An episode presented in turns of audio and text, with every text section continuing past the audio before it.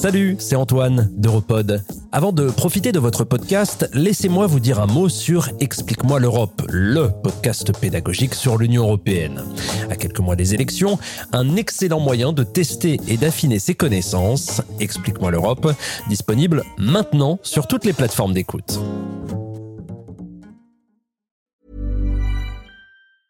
Burroughs Furniture is built for the way you live. From ensuring easy assembly and disassembly to honoring highly requested new colors for their award-winning seating, they always have their customers in mind. Their modular seating is made out of durable materials to last and grow with you. And with Burrow, you always get fast, free shipping. Get up to 60% off during Burrow's Memorial Day sale at burrow.com slash ACAST. That's burrow.com slash ACAST. burrow.com slash ACAST. Planning for your next trip? Elevate your travel style with Quince. Quince has all the jet-setting essentials you'll want for your next getaway, like European linen, premium luggage options, buttery soft Italian leather bags, and so much more. And it's all priced at 50 to 80% less than similar brands. Plus, Quince only works with factories that use safe and ethical manufacturing practices. Pack your bags with high-quality essentials you'll be wearing for vacations to come with Quince. Go to quince.com slash trip for free shipping and 365-day returns.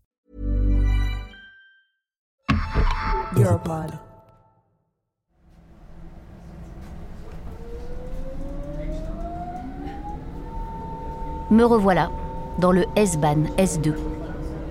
Aujourd'hui, il vous emmène de Pankow, au nord-est de la ville, jusque dans l'ouest de Berlin. Si vous êtes déjà allé à Berlin, c'est comme ça que vous l'avez vu.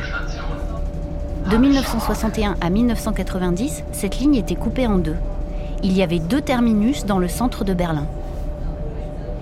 Les passagers descendaient et voyaient le train vide franchir la frontière interdite. De Berlin-Est à Berlin-Ouest. De Berlin-Ouest à Berlin-Est. C'est celui-ci, le Berlin que Merkel a connu. Là où elle a travaillé pendant plusieurs années entre la fin de sa vingtaine et le début de sa trentaine. Le Berlin qui deviendra bientôt un souvenir. Ma question à Angela Merkel. My question to Angela Merkel. La mia domanda ad Angela Merkel Mi pregunta Angela Merkel. Épisode 2 La chute du mur de Berlin et Angela au sauna. Dans le premier épisode, je vous ai présenté Angela Kastner. Mais comment Angela Kastner est-elle devenue Angela Merkel? En mai 2008, Angela Merkel et le président français de l'époque, Nicolas Sarkozy, se retrouvent à Aix-la-Chapelle. Sarkozy est sur le point de conclure son discours officiel. Et c'est alors qu'il s'adresse au mari de Merkel. Monsieur Merkel Monsieur Merkel Oups Le fait est que le mari de Merkel s'appelle Joachim Zauer. Pas Merkel, Zauer. Avant d'épouser Zauer en 1998, Angela avait déjà été mariée. Mariée à un certain Ulrich Merkel en 1977. Ils ont vécu un temps ensemble à Berlin-Est, mais ont divorcé quelques années plus tard, en 1982. Mais Angela a décidé de garder son nom. La norme à l'époque. Zauer est un chimiste très réputé en Allemagne, une petite chose qu'elle a gardée de sa vie passée. En 1986, avec un doctorat en poche, Merkel est devenue chimiste dans l'industrie de chimie et de physique d'Adlershof. Elle ne s'implique alors dans aucune activité politique et garde ses idées pour elle-même, s'exprimant seulement lors de conversations privées avec ses amis proches. La seule exception à la règle étant son soutien à la manifestation Solidarnosc, organisée par le syndicat polonais contre le régime communiste dans les années 1980.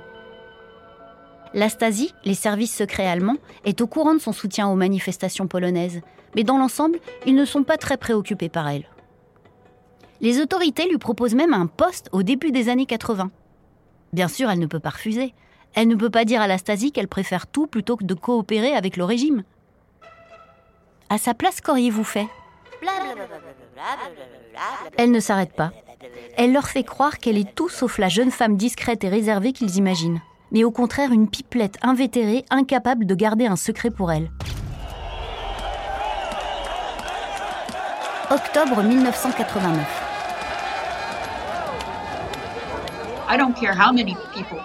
Peu importe le nombre de personnes qui vous affirment avoir prédit la chute du mur de Berlin, ils avaient tous tort.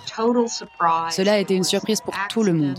La façon dont l'événement s'est déroulé était un accident.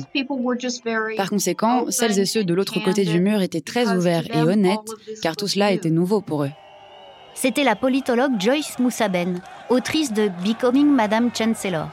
Nous l'avons déjà entendu dans le premier épisode. Vous pouvez la retrouver ainsi que tous les invités de la série dans des bonus exclusifs sur www.europod.eu. Le mur de Berlin avait été construit en 1961 pour mettre fin à l'hémorragie de l'Est vers l'Ouest. Ce mur avait séparé des familles, des amis. Il avait divisé la ville en deux pendant près de trois décennies. Mais ce mur, c'était bien plus encore. Il était le symbole d'une Europe divisée en deux. L'histoire venait de basculer, et avec elle, la vie de millions de personnes.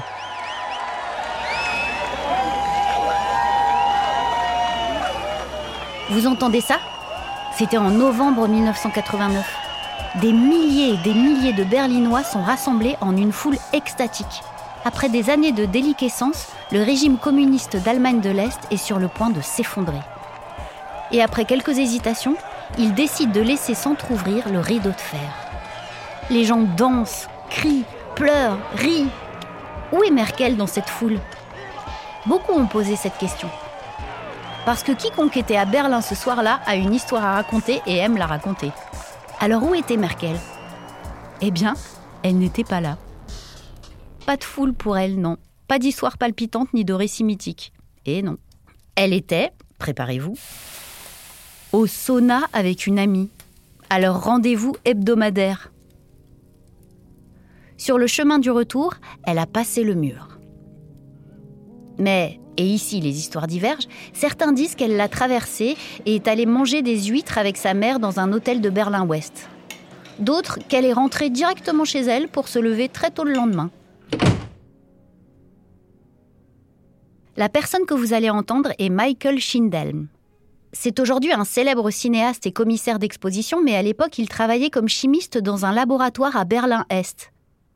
Vous l'aurez deviné, le même que celui d'Engie Zunächst einmal würde ich sagen, dass ähm, Tout d'abord, je dirais que l'événement majeur de la vie d'Angela Merkel et de la mienne a probablement été la chute du mur de Berlin et la fin de la RDA.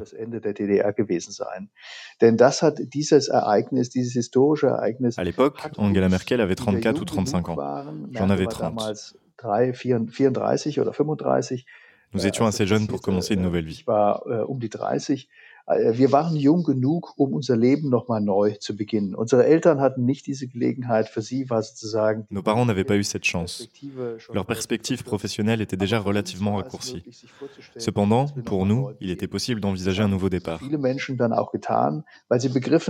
Beaucoup de personnes ont d'ailleurs saisi l'occasion, car nous avions compris que les certitudes sociales, politiques et économiques sous lesquelles nous vivions, bien qu'elles aient été désagréables et inacceptables, ne s'appliqueraient plus. Nous nous sommes aperçus que ce qui avait tout dominé jusqu'à présent avait soudainement disparu. Nous nous sommes rendus compte qu'une nouvelle situation s'ouvrait à nous brusquement. Elle nous permettait de tout repenser et nous forçait à reprendre le contrôle de notre vie.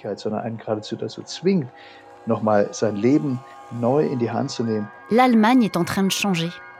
Merkel le voit. Et comme je vous l'ai dit, Merkel n'est pas du genre à faire la sourde oreille au signe du temps. Le monde dans lequel elle a grandi est sur le point de s'effondrer à jamais.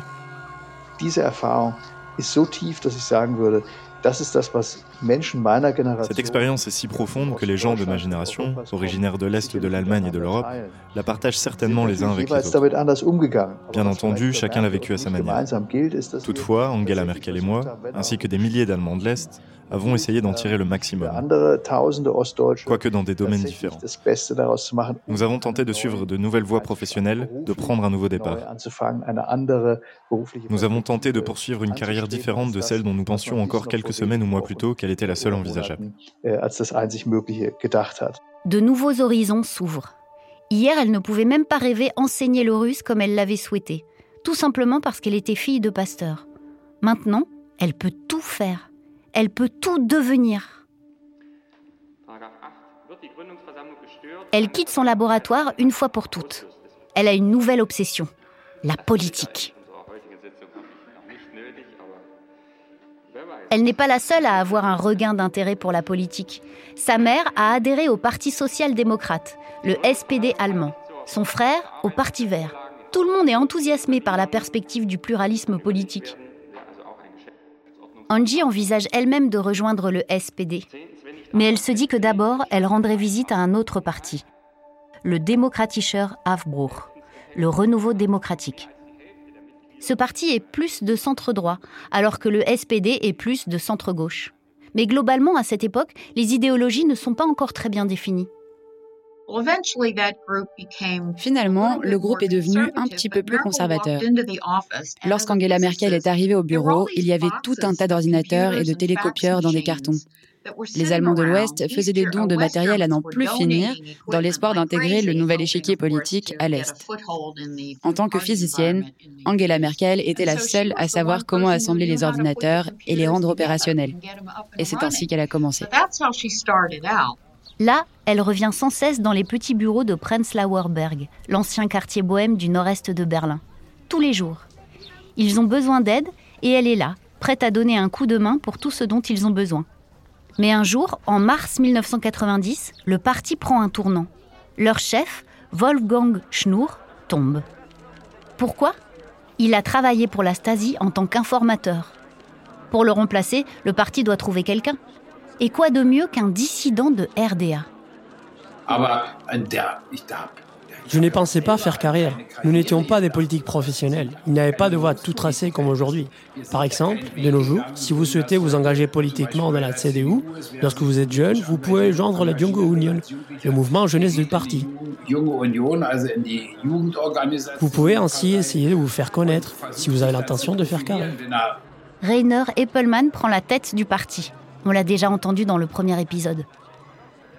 Toute cette agitation donne une opportunité à Merkel. Un mois plus tôt, Schnur l'a nommé porte-parole.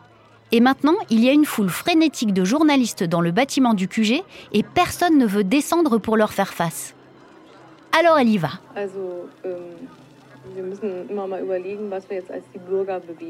Et elle s'en sort parfaitement.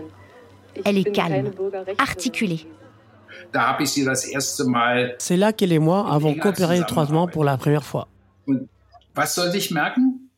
C'est là que je me suis rendu compte qu'elle était réservée, expérimentée, amicale, attentive et intelligente.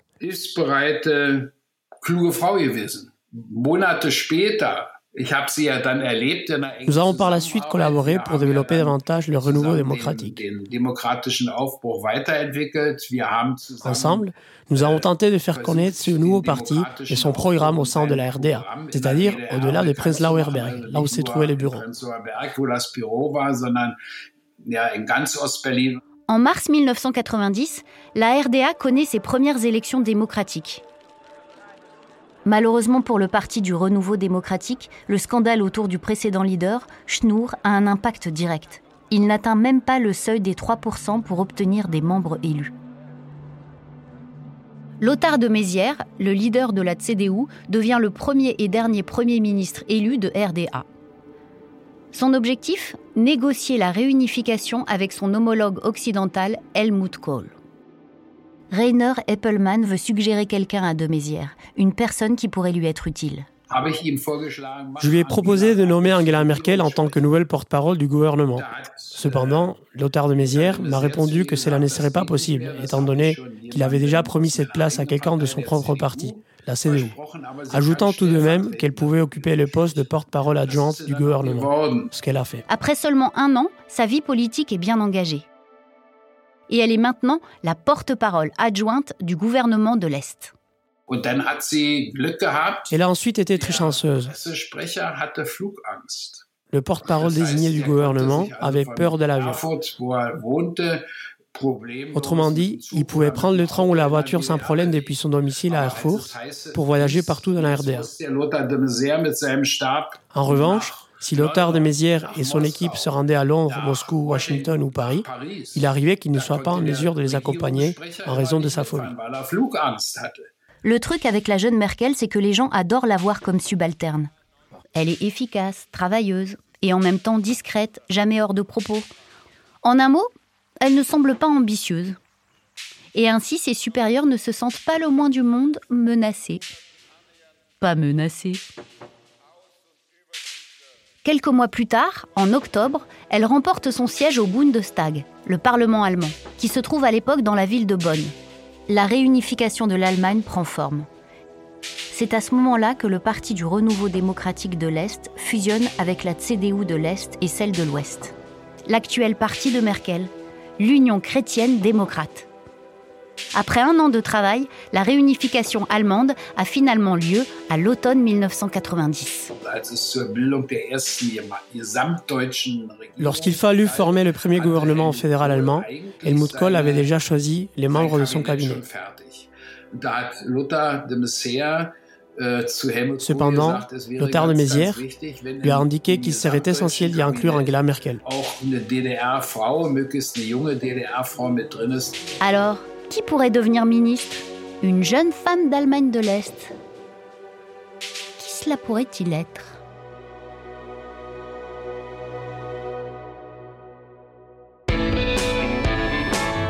Ma question à Angela Merkel. My question to Angela Merkel. La mia domanda ad Angela Merkel. Mi pregunta Angela Merkel. Une série Europod.